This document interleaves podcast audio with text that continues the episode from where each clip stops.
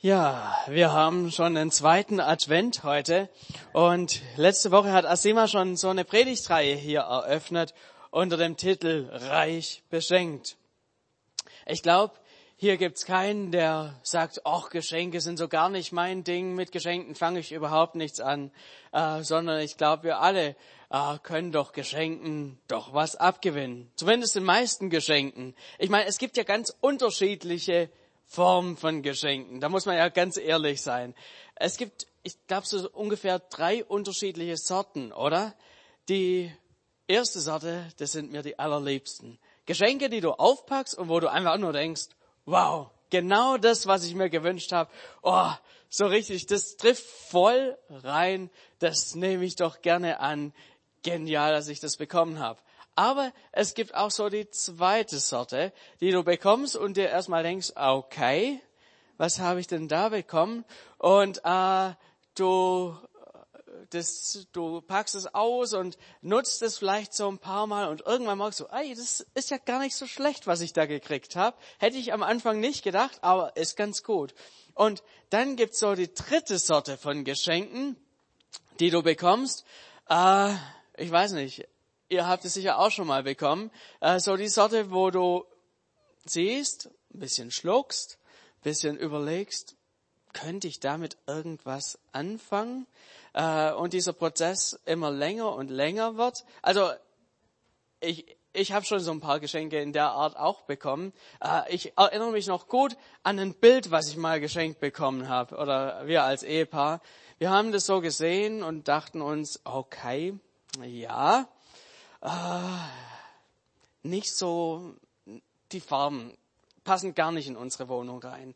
Das Motiv, äh, ja, ist ein bisschen düster und irgendwie äh, macht nicht richtig Freude, das anzugucken. Aber wir, wir haben angefangen, mal so ein bisschen durch die Wohnung zu gehen. Vielleicht gibt's ja irgendwo doch einen Ort, wo wir vielleicht nicht so drauf gekommen sind. Halten das an diese Wand hin, an jene Wand hin und merken, ah, irgendwie, ah, Passend tut es nirgends. Stellen es nochmal ab und ja, wir, wir wollen dem Geschenk ja eine Chance geben, vor allem wenn es von den eigenen Eltern kommt. Äh, und dann äh, geht man nochmal hin, hebt das Bild an diese eine und an die andere Stelle hin und man merkt, hey, mit dem Bild waren wir uns nie anfreunden. Oder ich weiß nicht, vielleicht hätte euch das glücklich gemacht. Ich habe mal zu Weihnachten ähm, so einen Lammfellüberzug fürs Lenkrad bekommen. also äh, ist ja sehr weich und warm und so weiter. Aber irgendwie hatte ich das Gefühl, ich bin 50 Jahre zu jung für dieses Teil. Äh, vielleicht kommt ja diese Zeit noch, wo ich dieses Teil schätzen und lieben lerne. Aber momentan ist es noch nicht so mein Ding. Ja, so ist es doch mit den Geschenken. Die sind sehr, sehr unterschiedlich. Äh, und ja, Unsere Reihe heißt ja reich beschenkt und letzte Woche haben wir so die erste Sache schon mal angeschaut, äh, mit, womit wir reich beschenkt sind. Hier steht das große Paket Wunder. Wir sind reich beschenkt mit Wunder. Asima ist so ein bisschen drauf eingegangen, ja, über wie wir, ähm, da beschenkt worden sind, rund um die Weihnachtsgeschichte. Da gibt's ja eine ganze, ganze Anzahl an unterschiedlichen Wundern, die in dem Zusammenhang äh, in der Bibel so berichtet sind. Dinge, die man nicht logisch erklären kann, Dinge, die unserer Erfahrung widersprechen, wo man denkt, ah, das kann doch eigentlich gar nicht so richtig sein, aber die Bibel berichtet uns davon. Und ich möchte da noch mal so ein bisschen dran anschließen und einfach noch mal so ein paar Dinge aufzählen und euch so noch mal neu vor Augen rufen, die da so passiert sind, wo man von außen her so rein mit unserem rationalen Blick sagen muss, na ja, ob das passiert ist, aber die Bibel spricht davon und das ist, ja, sind Dinge, die tatsächlich passiert sind. Angefangen, Asima hat es letzte Woche ja schon so gesagt, Maria und Josef mit dieser Schwangerschaft. Das ist ja nicht logisch zu erklären, dass eine Jungfrau, ohne dass sie Verkehr mit einem Mann hatte, dass sie schwanger wird. In, dieser, in diesem ganzen Bericht sind noch zwei Engelsbegegnungen drin. Die eine bei Maria, als der Engel ihr so gesagt hat, du wirst schwanger werden.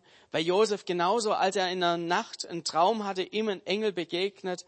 Das ist nicht so ganz logisch erklärbar, was wir hier alles hatten. aber auch andere Personen hatten Wunder erlebt. Elisabeth und Zacharias waren älteres, kinderloses Ehepaar. Zacharias war Priester am Tempel in Jerusalem und auch er hatte im Tempel eine Engelsbegegnung. Ein Engel kommt zu ihm und sagt, deine Frau wird von dir schwanger werden. Und er sagt, ja, stopp, stopp, stopp, kann doch gar nicht sein. Wir sind ein altes Ehepaar, da läuft nichts mehr. Äh, das kann nicht funktionieren. Das war biologisch gesehen schon längst vorbei. Sie haben jahrelang gehofft, gewartet und so weiter. Aber tatsächlich, ihr Sohn war Johannes der Täufer. Aber es gibt noch weitere Leute. Wenn man so mal so weiterliest, so durch die Evangelien durch, da gibt es zum Beispiel noch diese Sterndeuter aus dem Morgenland, die Jesus finden. Also wenn man das so liest, da waren äh, drei Männer, die da irgendwo im heutigen Iran, Irak irgendwo gelebt haben, irgendwo am Himmel was gesehen haben, da muss was passiert sein, das Ganze deuten und Richtung Jerusalem ziehen äh, und denken, da könnte es sein, dass dieser, ja, ein, ja, ein besonderer König auf die Welt gekommen ist und sie finden Jesus paar Kilometer außerhalb in Bethlehem. Also, dass die bis nach Bethlehem gefunden haben, muss ich sagen, ist schon irgendwie ein Wunder.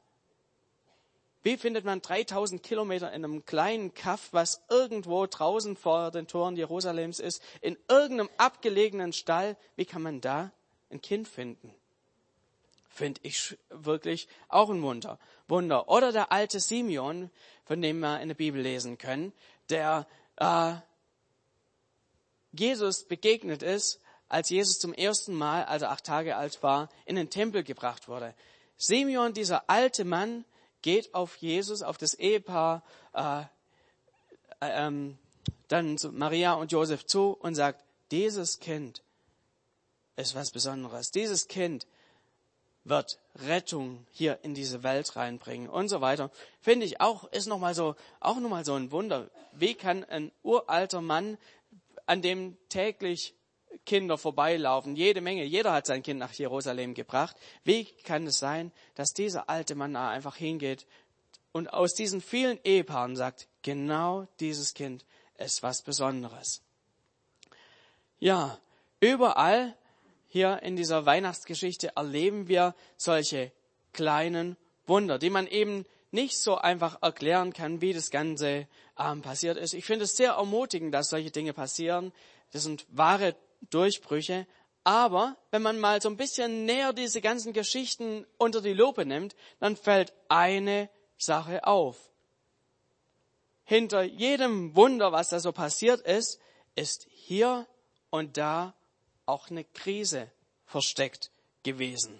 Deshalb habe ich heute mal dieses Thema überschrieben mit Reich beschenkt mit einer Krise. Äh, da stellt man sich ja schon so ein bisschen die Frage, ich habe extra noch ein Fragezeichen hingemacht, wo, weil ich gedacht habe, okay, das sind wir reich beschenkt mit einer Krise. Da haben wir ja schon ein bisschen so unsere Schwierigkeiten damit. Es geht nicht so einfach über die Lippen. Ich meine, die Wunder, die nehmen wir gerne, aber die Krisen, die brauchen wir doch ehrlich gesagt eher nicht zu haben. Das gehört zu den Geschenken, wo wir erstmal so denken, nee, ah, danke, muss jetzt nicht so sein. Und ich möchte mit euch mal näher diese Krise, Krisen von diesen Leuten anschauen, ähm, weil die alle irgendwie auch eine Krise durchgemacht haben. Manchmal sind sie sehr deutlich erklärt, manchmal kann man einfach aus den ganzen Zusammenhängen sehen, da ist jemand auch in eine Krise reingekommen, angefangen bei der Maria. Letzte Woche hatten wir es ja schon so ein bisschen davon mit ihrer Krise. Sie hat ihrem Verlobten von der Schwangerschaft erzählt. Und Josef hatte ja so zwei Möglichkeiten, mit ihr umzugehen oder Dinge zu tun, wenn er ihr nicht geglaubt hat. Und äh, er konnte sie entweder äh, bloßstellen und sie steinigen lassen oder sie heimlich verlassen.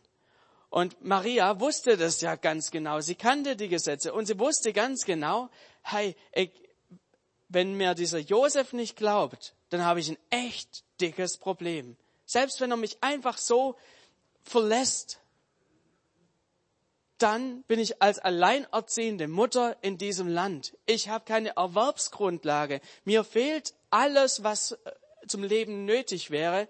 Die einzige Chance, um irgendwie durchzukommen, wäre wahrscheinlich irgendwo in die Prostitution abzugleiten.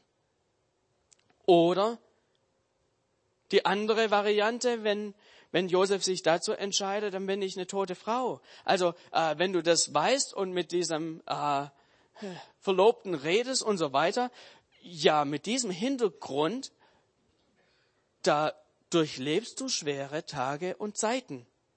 Sie hatte da garantiert auch eine Krise, nachdem jetzt äh, Josef auch nicht gleich gesagt hat, ja, ich glaub dir, alles klar, sondern sie auch gemerkt hat, in ihm fängt an zu arbeiten. So hatte sie in ihrer Schwangerschaft garantiert hier an dieser Stelle auch eine Krise. Genauso Josef, der ja plötzlich da reingeschlittert ist in die ganze Sache. Er dachte ja tatsächlich, er ist hintergangen worden. Er liebte zwar seine Maria, äh, wollte sie ja eigentlich heiraten, aber dann kam diese Nachricht. Er konnte das Ganze sich nicht erklären. Und er wollte sie schon verlassen. Das zeigt doch ganz klar, der Mann, der hatte eine riesengroße Krise hier. Sein ganzes Leben war wie so ein Eiszapfen, der an der Dachrinne hing und dann auf einmal runtergefallen ist und in tausend Stücke zersplittert ist. Sein ganzer Wunsch, sein ganzer Traum, was er gedacht hat, wie sein Leben ausgeht, ist auf einmal dahin gewesen. Der hat eine echte Krise geschoben. Aber auch bei Zacharias und Elisabeth, wenn wir da mal so ein bisschen näher hinschauen, auch sie hatten so ihre Krisen. Über die Elisabeth heißt es, dass sie, nachdem sie schwanger geworden ist, fünf Monate lang sich komplett zurückgezogen hat. Fünf Monate lang konnte sie mit keinem Menschen reden. Sie ist einfach, hat sich zurückgezogen, in der, in, ist in ihre vier Wände, ähm, hat sie sich da zurückgezogen, weil sie irgendwie Zeit gebraucht hat, mit dem Ganzen klarzukommen. Davor war sie die, ja, die Frau, über die alle gelacht haben und so weiter. Plötzlich ist diese Frau in hohem Alter schwanger geworden und so weiter sie scheint hier auch irgendwie ein Stück weit einfach Zeit gebraucht zu haben, um diese ganze Sache zu verarbeiten. Sie hatte hier eine echte Grübelzeit und gleichzeitig hat ihr Mann kein einziges Wort in der Zeit rausgebracht. Ist ja auch nicht unbedingt einfacher. Das war ihre Krise. Genauso dieser Zacharias, der im Tempel gedient hat und dann auf einen Schlag ein knappes Jahr nicht mehr reden konnte. Also ich hatte einmal in meinem Leben so eine Woche, äh, wo irgendwie ich einen Infekt hatte und nicht reden konnte. Ja, das ist schon eine ganz schön lange Zeit. Da äh, hat man viel Zeit zum Überlegen und so weiter. Und Zacharias hat ein knappes Jahr Zeit gehabt. Ich glaube, der hat in dieser Zeit, während seine Frau sich dann auch noch zurückgezogen hat und so weiter, er hat gedacht, was ist denn jetzt da los? Ich krieg zwar ein Kind, das ist ja irgendwie eine hoffnungsvolle Sache, aber meine Frau, was ist mit meiner Frau los? Die ist schon seit fünf Monaten, hat die sich in ihrem Zimmer eingeschlossen. Und ich krieg keinen Ton raus, kann nicht mit ihr reden, kann noch, noch nicht mal eine WhatsApp schreiben, weil es kein WhatsApp gab. Also, das war wirklich,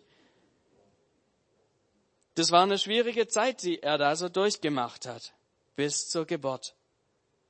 Aber auch die Sterndeuter da aus dem Morgenland. Auch sie, glaube ich, haben so eine kleine Krise durchlebt. Wenn man sich das mal so überlegt. Sie sind, ja, mehrere tausend Kilometer, ja, aus dem damaligen Babylonien gewandert bis nach Jerusalem, dachten, jetzt ist es soweit, jetzt lernen wir diesen neuen, jungen, kleinen, frisch geborenen König kennen. Und was ist da? Sie kommen in den Königspalast, ähm, kündigen sich da an, melden sich an. Und was erleben sie dort?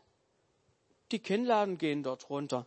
Die irgendwie nur so ein Achselzucken. Nö, also wir kennen hier keinen König, der hier frisch geboren ist.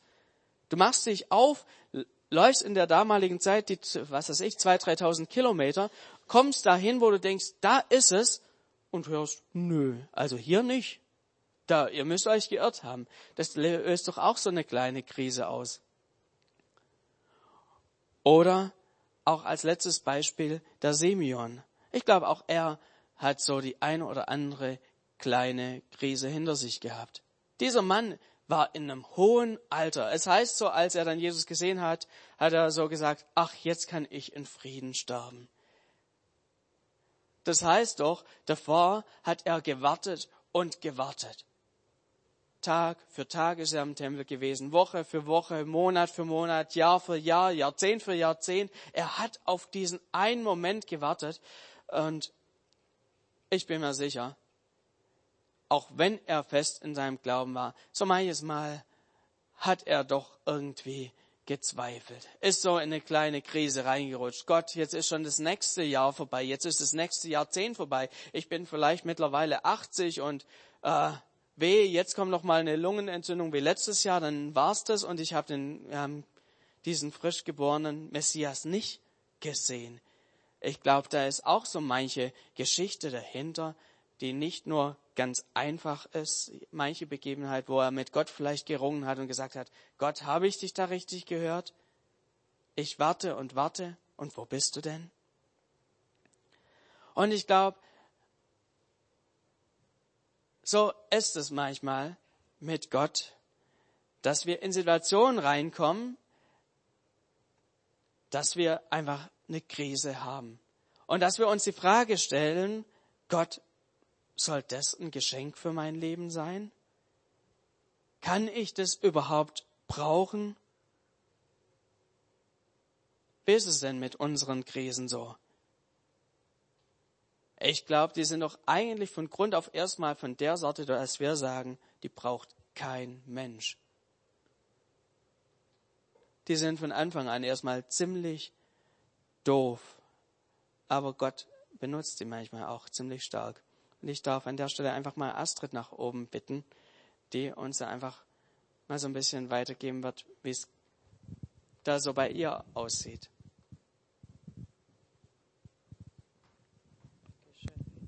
Guten Morgen. Als ich mich kurzfristig vorbereitet habe für heute, habe ich mich daran erinnert, dass mein Papa, den habt ihr letzte Woche ja kennengelernt, als ich klein war, einen Spitzname für mich gehabt hat und er hat mich Sausewind genannt. Und es beschreibt mich eigentlich ganz gut. Wenn ich morgens aufstehe, dann trinke ich keinen Kaffee, dann mache ich 20 Liegestützen. Und wenn ich mir über ein Motto Gedanken mache, was ich so über mein Leben mit Gott, das ich seit 25 Jahren führe, stellen würde, dann würde ich das nennen More Love, More Power. Also das Potenzial, was in der Beziehung zu Gott, zu einem lebendigen Gott und zu Jesus ähm, steckt für mich, diese verändernde Kraft und diese Wiederherstellung, die man erleben kann, das ist meine, meine Energie, das ist mein Motor, da will ich einfach mehr davon haben. Und jetzt, was ist meine Krise? Meine Krise ist, ich habe Krebs, Brustkrebs, und zwar das zweite Mal innerhalb von drei Jahren. Und das seit einem halben Jahr. Und obwohl das auf meiner Wunschliste so ungefähr auf Platz 725 gestanden hat, fühle ich mich in diesem halben Jahr reich beschenkt. Ja, warum ist es so? Zum ersten Mal geht's mir also nicht zum ersten Mal, sondern als eins davon ist, mir geht's körperlich sehr gut. Ich ähm, bin sehr fit, Gott bewahrt mich da sehr. Und ich bin in dieser Zeit näher bei Gott und näher bei mir, als ich das wahrscheinlich je war. Und das Ganze ohne konventionelle medizinische Therapie. Also ich bin in keiner ärztlichen Behandlung. Wie kann das sein? Gott hat mich vorbereitet auf diese Zeit. Schon Anfang des letzten, Anfang dieses Jahres habe ich das gemerkt. Und er hat mich ganz klar fokussiert. Einmal nach oben hin zu ihm. Und was ich da immer vor meinem Auge habe, ist seine Zusage, ich bin der Herr, dein Arzt. Unter anderem, nicht, also ich bin der Herr, dein Arzt. Und viele andere Zusagen auch, die er uns ja gibt im Hinblick auf unsere Gesundheit. Nichts kann mich von seiner Liebe trennen. Ich bin der gute Hirte. Folge mir, du bist mein Schaf, du hörst meine Stimme. Das Vertrauen, sich darauf zu verlassen, dass das auch wahr ist, dass ich mich da wirklich drauf stellen kann, das habe ich in dem letzten halben Jahr erlebt und das hat mich wirklich tief berührt. Also nach oben hin und nach innen hin. Nach innen hat er mich fokussiert. Zu mir selbst, zu meiner Seele. Zu meiner Seele, bei der so viel Müll oben drauf liegt, wo so viel Verletzung, Enttäuschung, Schuld und auch Bitterkeit das überlagert, dass ich ein Königskind bin. Geliebt, gewollt und mit einer Bestimmung. Ja, und das zu entdecken an der Hand eines liebenden Papas, das ist wirklich ein Geschenk für mich geworden in dieser Zeit. Ich selbst sein zu dürfen und auch zu wollen, das macht mich heil oder heilig oder das ist Heiligung. Das ist ein schönes Wortspiel.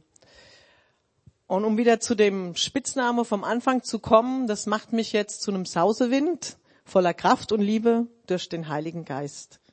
Und das ist das Geschenk in meiner Krise. Amen.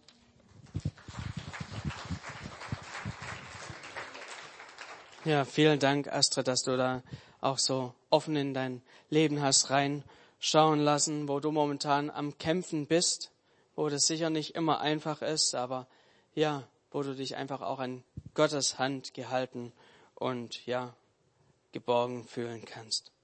Letzte Woche hatten wir hier eine Idee vorgestellt. Und zwar den Bibellese Adventskalender. Das Buch Lukas mit insgesamt 24 Kapiteln und wenn man so jedes, jeden Tag ein Türchen bis Weihnachten aufmacht, ein Kapitel liest, so kann man an Weihnachten wirklich auf ein komplettes ähm, Buch zurückschauen. Ähm, ein Evangelium, das man so frisch gelesen hat, was einem neu Kraft gegeben hat. Der ein oder andere von euch ist mit eingestiegen und auch in dem heutigen äh, Bibeltext, in dem achten Kapitel, heute ist ja der schöne Tag, der 8. Dezember, äh, am, ist so dieser, das achte Kapitel und in diesem achten Kapitel ähm, ist eine besondere Geschichte drin, die ganz genau in dieselbe Kerbe ähm, reinschlägt. Da heißt es in Lukas 8 in den Versen 22 bis 25. Eines Tages stieg Jesus mit seinen Jüngern ins Boot und sagte zu ihnen, wir wollen über den See ans andere Ufer fahren. Während der Fahrt schlief Jesus ein. Plötzlich brach auf dem See ein schwerer Sturm los. Das Boot füllte sich mit Wasser und sie waren in großer Gefahr. Die Jünger stürzten zu Jesus und weckten ihn. Meister, Meister, schrien sie, wir sind verloren. Jesus stand auf und wies den Wind und die Wellen in ihre Schranken. Da legte sich der Sturm und es wurde ganz still. Wo bleibt euer Glaube? fragte Jesus seine Jünger. Sie aber sagten voll Furcht und Staunen zueinander, wer ist nur dieser Mann? Er befiehlt sogar dem Wind und dem Wasser und sie gehorchen ihm. Was hat dieses, diese Geschichte mit Weihnachten zu tun? Ich glaube, da sind vier Dinge drin, die ganz genauso auch ähm, bei den anderen, ähm, bei Maria, Josef und so weiter, ähm, zu, zu sehen sind. Der erste Punkt ist, auch mit Gott gibt es Krisen. Die Jünger waren wirklich eng mit Jesus unterwegs. Sie haben nichts falsch gemacht. Sie haben alles richtig gemacht. Sie waren eng an der Seite von Jesus, sind ihm nicht irgendwie davongelaufen oder sonst was. Und es gab doch eine Krise. Und das Gleiche sehen wir genauso bei Maria und Josef, bei ähm, oder auch bei Zacharias und Elisabeth. Über die beiden heißt es, beide lebten so, wie es Gott gefiel und hielten sich in allem genau an die Gebote und Weisungen des Herrn die haben alles richtig gemacht. Auch bei Maria, da heißt es, äh, sagt der Engel, der Herr ist mit dir. Also ähm, die hatten ihre Krisen, obwohl sie eng mit Gott unterwegs waren. Ich meine, vielfach wird ja so im, in so einem frommen Lager immer wieder so ein paar Sätze laut, wo man sagt, äh, wenn es dir nicht so gut geht, ah, dann musst du einfach mehr glauben oder dann such mal den Fehler bei dir. Suche nach der Sünde in deinem Leben, dann wirst du wieder, dann wird's dir wieder besser gehen. Aber was wir hier sehen, ist genau das Gegenteil. Das ist was ganz anderes. Selbst Menschen, die mit Gott unterwegs sind, die mit Gott eng zusammengelebt haben, sind nicht immer auf Wolke 7 unterwegs. Ihnen ist es nicht verheißen, sondern auch sie äh, kommen mal in eine Krise rein. Vielleicht erlebst du momentan auch in deinem Leben eine Krise. Fragst dich, darf das denn überhaupt sein? Bringst es irgendwie nicht so richtig mit deinem Glauben unter den Hut, dann schau ganz genau hin. Du bist in bester Gesellschaft mit den Glaubenshelden, die wir auch hier haben. Auch mit Gott gibt es Krisen. Ein zweiter Punkt, den wir hier in diesem Beispiel von den Jüngern sehen können, ist, Gott ist mitten in der Krise da. Die hatten hier eine Krise, die hatten Angst um ihr Leben, die hatten da, auch wenn es nur kurz war, eine schwere Zeit, waren mitten im Sturm und hatten furchtbare Angst, aber Jesus war in jedem, zu jedem Zeitpunkt direkt bei ihnen. Er hat sich nicht irgendwie zurückgezogen gehabt, er ist nicht irgendwo währenddessen ein Land geblieben, er war direkt bei ihnen. Auch wenn die Jünger vielleicht das nicht in jeder Sekunde so voll äh, auf dem Schirm gehabt haben, wenn sie mehr die Wellen gesehen haben, als ihn gesehen haben. Und genauso, dass Gott mittendrin dabei war, sehen wir das auch zum Beispiel bei Maria. Auch bei ihr. Wo war Jesus? Direkt in ihrem Bauch. Näher kann ja Gott einem gar nicht sein, als dass er wirklich so äh, körperlich sogar in einem ist. Oder auch dieser Josef, als er mitten in der Krise drin war, wo war Gott? Sogar in seinem Traum, mittendrin war Gott. Und auch wenn du vielleicht momentan so eine Krise hast, dann kannst du dir sicher sein, Gott ist mittendrin.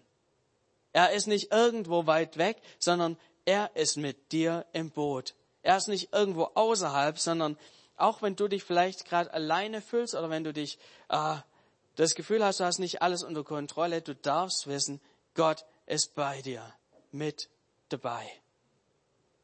Das ist das, was wir hier sehen können. So einen dritten Punkt, den wir hier sehen können, ist, Gott unterstützt dich in der Krise. Das sehen wir auch hier bei diesen Jüngern im Boot. Diese Jünger haben angefangen, Jesus zu wecken und haben gesagt, Jesus, bitte hilf uns. Und was hat er gemacht? Er hat nicht gesagt, ja, nee, also äh, jetzt gerade nicht oder sonst wie, sondern er hat eingegriffen. Er hat die Situation ähm, beruhigt und ist für seine Jünger da. Mitten in der Krise, er stellt den Sturm. Und genau das sehen wir auch an Weihnachten, in den unterschiedlichsten Situationen. Bei Maria und Josef, da greift der Engel in der Nacht ein, spricht da in diese Situation rein und es kommt eine absolute Ruhe rein. Auch Zacharias ist nicht allein mit seiner Situation gewesen. Schon am Anfang erhält er von dem Engel eine Zusage, hey, das ist für eine Zeit, wirst du deine Stimme verlieren. Und Du wirst es sehen, ein Sohn wird dir geboren werden. Und er konnte das sehen und er wusste, in dieser ganzen Situation ist Gott auch mit drin. Es war eine Zusage Gottes dabei. Und so ist es auch bei uns, bei dir und bei mir, wenn wir in eine Krise reinkommen, Gott möchte eingreifen. Er lässt uns da nicht nur irgendwie trennen und sagt, ich bin bei dir, aber äh, das geht halt trotzdem irgendwie weiter den Bach runter, sondern er spricht uns zu, er ermutigt uns und er stillt auch Stürme, wie wir es hier sehen können. Kommt rein und dreht nicht nur Däumchen und sagt, ja, ich bin eben schon bei dir, aber das muss alleine hinkriegen, sondern er ist mit uns drin in der Situation und er greift auch ein. Er unterstützt uns in unseren Krisen.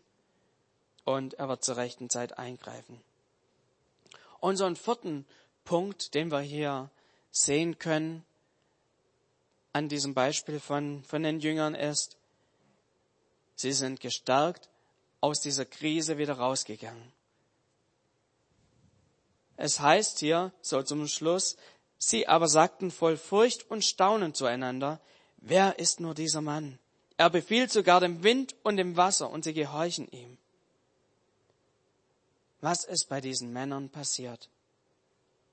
Sie haben in dieser Zeit, als sie da mit Jesus im Boot waren, Jesus besser kennengelernt. Ihr Gottesbild hat sich verändert. Sie sind da weitergekommen. Sie sind dann nicht stehen geblieben, sondern es ging voran in ihrem Glaubensleben. Und ich glaube, wenn man so diese ähm, Personen rund um Weihnachten anschaut, egal wer es ist, ob es Maria und Josef sind, ob es ähm, Zacharias, Elisabeth sind, ob es die Weisen aus dem Morgenland sind oder dieser Simon, sie alle sind in ihrem Glauben ein Stück weiter vorangekommen. Sie haben Gott nochmal auf eine neue Art kennengelernt. Sie sind, haben zurückgeschaut und waren staunend über ihren Gott. Und das ist das, was Gott auch für jeden von uns hier möchte. Auch wenn wir vielleicht mal durch eine schwere Zeit durchgehen, wenn es herausfordernd ist, sollen wir doch insgesamt gestärkt und ermutigt rausgehen aus dieser Situation. Das ist Gottes Plan mit dir und mir.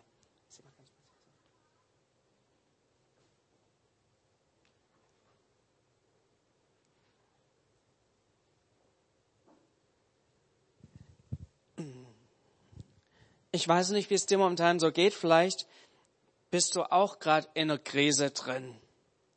Fühlst dich nicht so reich beschenkt oder hast halt so ein Geschenk, wo du denkst, hey, das, das bräuchte ich gerade wirklich nicht. Vielleicht haderst du so richtig mit deiner Situation.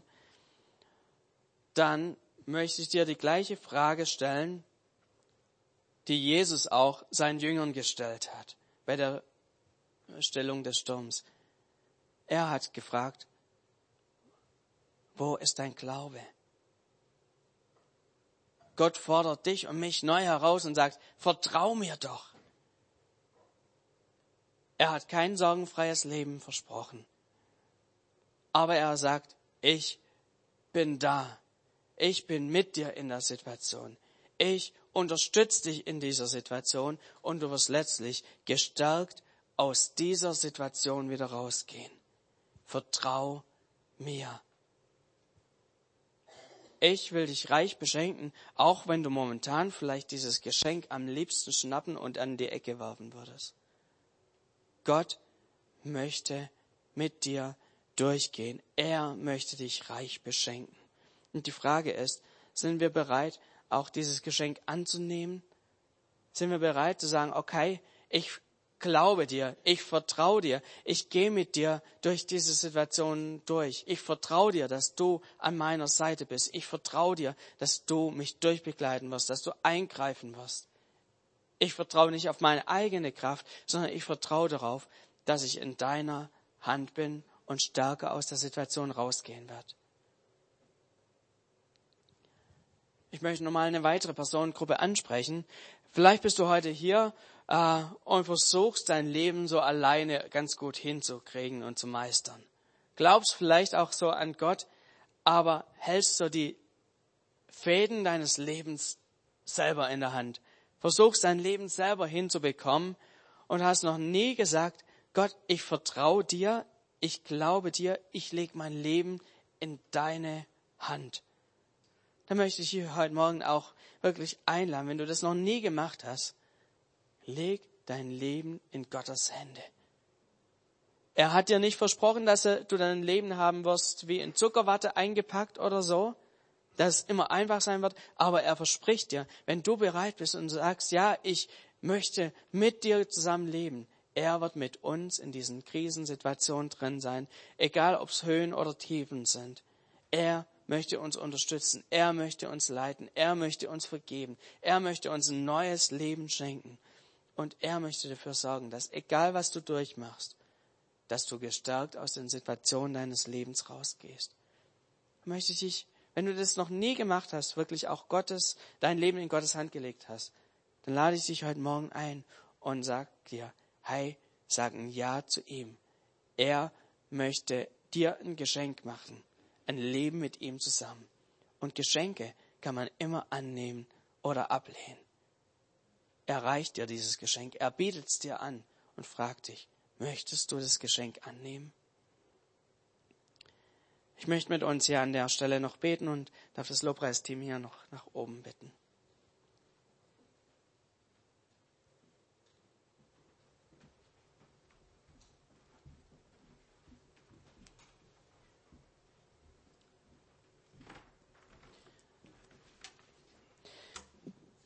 Ja, Vater im Himmel, du meinst es wirklich überaus gut mit uns. Du hast gute Pläne mit unserem Leben, auch wenn wir sie manchmal nicht so richtig verstehen können. Wenn wir manches Mal vielleicht ein bisschen in einer Krise drinstecken und unsere Fragezeichen haben, das Ganze nicht nachvollziehen können. Aber Jesus, wir kommen zu dir und wollen wirklich unser Leben immer wieder neu bringen. Während wir die Augen geschlossen haben, möchte ich einfach fragen, gibt es hier jemand, der einfach sagt, okay, ich will gerade mit meiner Krise ganz neu zu Gott kommen, ihm meine Krise hinlegen, ihm vertrauen, dass er mit in der Krise drin ist, dass er mich unterstützt, dass mein Leben in seiner Hand Möchte da jemand einfach Gott so ein Signal geben, dann heb einfach kurz die Hand und sag, hier bin ich, ich bringe dir meine Krise, ich bringe meine schwierige Situation. Ja. Das ist ein guter, ein guter Schritt, ein guter Weg, den wir einschlagen, wenn wir da einfach mit unserer, unseren Schwierigkeiten vor Gott kommen. Jesus und ich möchte jede einzelne Person hier segnen, die das gerade betrifft, die in einer schwierigen Situation drin ist. Jesus, du hast so gesagt, dass du mit dabei bist. Du hast so gesagt, dass du uns unterstützen willst, dass du unser Freund, unser Helfer bist, dass du durch den Heiligen Geist uns einen Unterstützer geschenkt hast. Vater, so machen wir uns eins, gerade auch mit den Leuten, die gerade in einer Situation drin sind, die am herausfordernd ist. Vater, wir sprechen deinen Segen aus, wir sprechen deine Heilung aus, wir sprechen deine Versorgung aus über dem Leben jedes Einzelnen.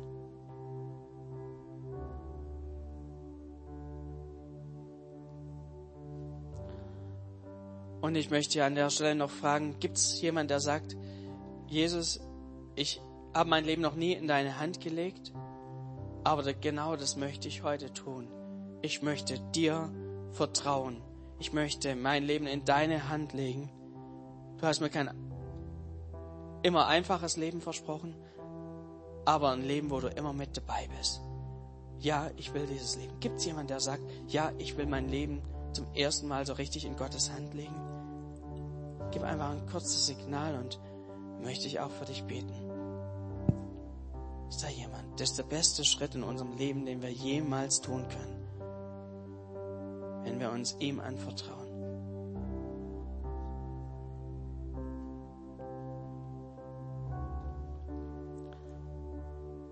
Vater, du siehst, wo hier jeder Einzelne steht und wo Leute hier vor diesem Schritt stehen, Vater, und ich möchte dich einfach bitten, dass du weiter an Herzenstüren klopfst. Jesus, du hast das Allerbeste für uns vorbereitet.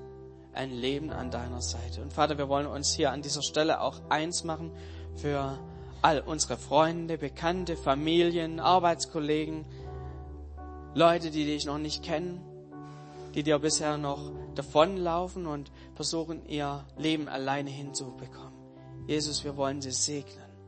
Vater, wir wollen dich für sie bitten, dass sie einfach dich kennenlernen, ihre Hoffnung auf dich setzen, weil du ein sicherer, eine sichere Burg bist, weil sie bei dir sicher aufgehoben sind. Jesus, wir segnen da jeden Einzelnen, der uns gerade auch, ja, namentlich so vor Augen steht. Jesus, und wir wollen immer wieder neu sagen, Jesus, wir vertrauen dir, wir legen unser Leben in deine Hand, vertrauen dir, dass du in den Höhen und den Tiefen mit dabei bist. Amen.